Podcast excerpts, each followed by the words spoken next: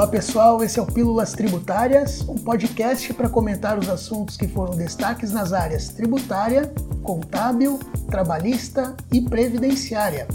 Eu sou José Ariel de Oliveira, consultor na área contábil e dos tributos federais. Eu sou Kelma Pereira da Silva, também consultor na área contábil e dos tributos federais, e hoje vamos conversar sobre crédito presumido de PIS e COFINS do estoque de abertura. A primeira situação que a gente tem que definir aqui é que o regime de apuração de PIS e COFINS, ele em regra vai ser dividido em dois tipos, no cumulativo e o não cumulativo.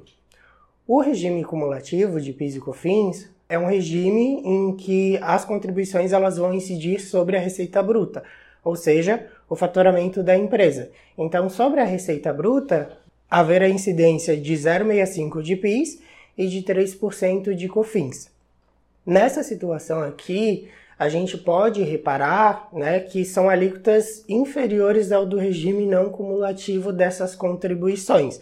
Isso porque, quando a gente fala do regime cumulativo, não há possibilidade de crédito dessas contribuições em regra geral. Óbvio que às vezes ele vai ter algumas exceções ali em que a gente pode falar de um crédito presumido, mas em regra geral, regime cumulativo não apura crédito de PIS e COFINS. Já no regime não cumulativo, então as alíquotas elas são bem superiores, né, quando comparado ao regime cumulativo e ficam de 1,65% para o PIS e 7,6% para COFINS. Mas diferentemente do regime cumulativo, no regime não cumulativo existe a possibilidade, né, do desconto do crédito das contribuições nas hipóteses previstas na legislação de regência dessas duas contribuições. Em regra geral, a pessoa jurídica ela pode tomar crédito sobre os bens adquiridos para revenda, os insumos então utilizados na prestação de serviços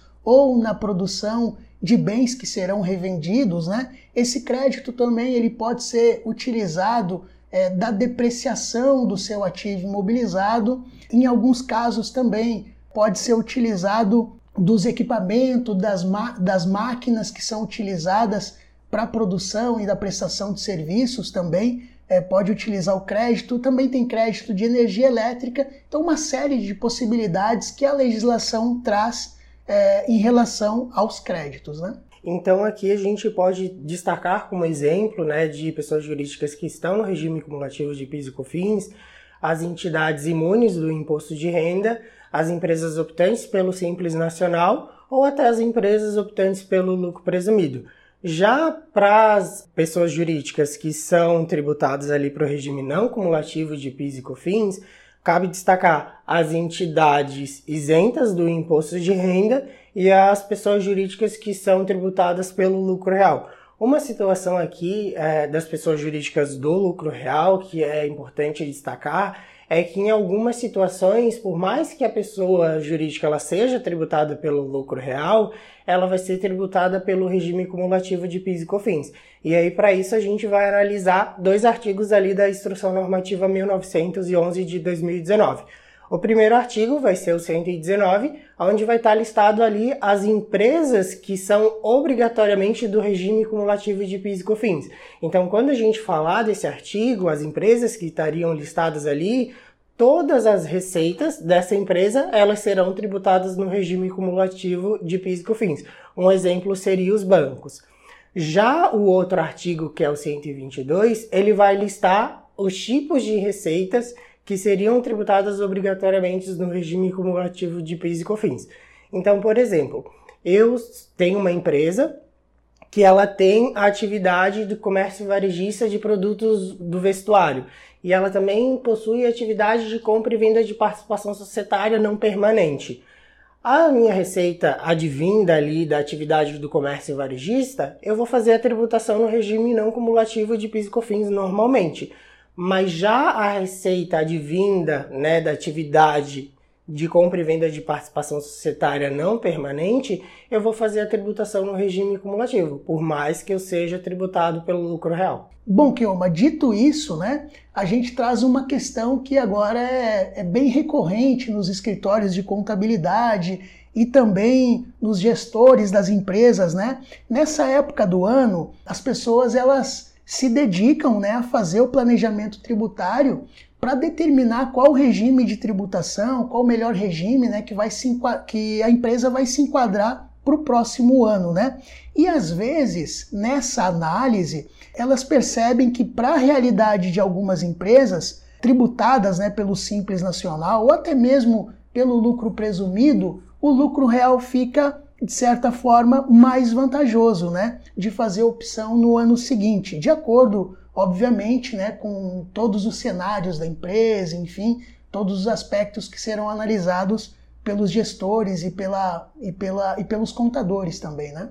Então, nessa situação aqui, José, que uma empresa optante pelo Simples Nacional ou pelo lucro presumido, ela passar a ser tributada para o regime de apuração no lucro real, a gente aqui também vai ter alteração do regime de apuração de PIS e COFINS, certo? Não, isso mesmo, Kioma. Nessa situação, a empresa ela passa então, né, sendo optante pelo regime não cumulativo, ela, ela pode então descontar créditos né, nas hipóteses previstas ali pela legislação. Mas a, a, gente já viu aqui que aí a empresa passando né, a ser do regime não cumulativo de PIS e COFINS, ela vai poder utilizar, aproveitar os créditos ali sobre as mercadorias que ela adquire para revenda, sobre insumos, sobre depreciação do ativo imobilizado utilizado na, pre, na prestação de serviço ou na produção ali dos produtos destinados à revenda, mas referente a, a essa troca do regime cumulativo para o regime não cumulativo, né? No caso da empresa, ela já possuía um estoque nessa troca.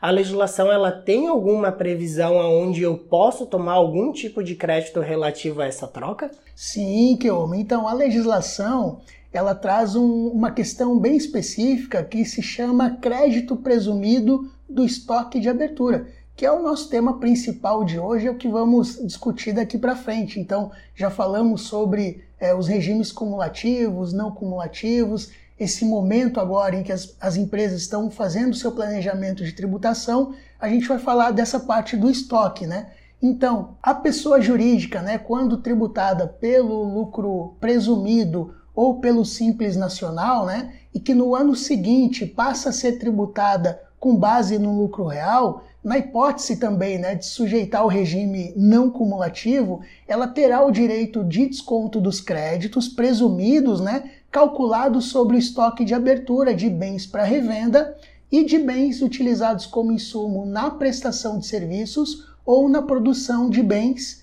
destinados né, à revenda, destinados à venda. Né?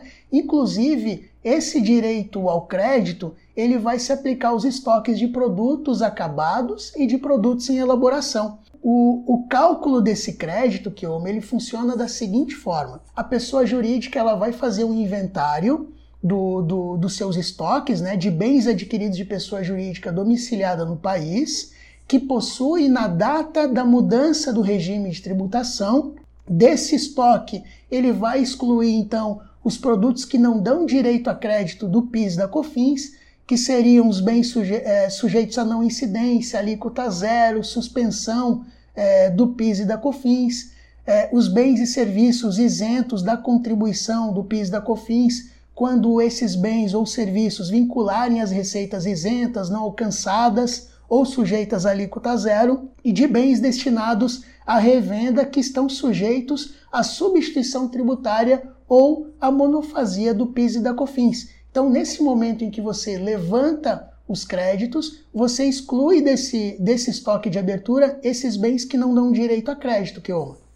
Então, depois de fazer essa exclusão desses produtos que não são possíveis o aproveitamento de créditos de PIS e COFINS, agora a gente vai ter que fazer a exclusão dos tributos recuperáveis. Então, se sobre esse meu estoque de abertura ali dentro está composto o ICMS e o IPI e esses dois tributos aqui eles foram irrecuperáveis, a gente também vai precisar fazer a exclusão deles. Fazendo a exclusão deles, a gente chega na base de cálculo para cálculo ali do crédito presumido de PIS e COFINS. Sobre essa base de cálculo, nós vamos é, aplicar as alíquotas de 0,65 para PIS e de 3% para COFINS.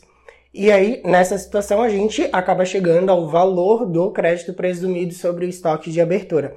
Mas, José, eu levantei esse crédito presumido do estoque de abertura. A legislação ela tem alguma especificação em que da forma com como eu vou utilizar esse crédito presumido, eu consigo utilizar ele todo no mês ou a legislação ela prevê algo é, específico para isso? E então, Kelma, tem, tem previsão na legislação dizendo que o crédito presumido, né, ele vai ser utilizado em 12 parcelas mensais iguais e sucessivas a partir do mês em que a pessoa jurídica ingressar no regime de apuração não cumulativo, né? Isso mesmo. Então, aí, nessa situação é, é, interessante destacar que as devoluções recebidas, né, que foram tributadas no regime cumulativo de PIS e COFINS, eles também vão compor ali um estoque de abertura. Então, para essa situação aqui, por exemplo, eu sou uma empresa do lucro presumido, né, que em 2021 fui tributado pelo lucro presumido.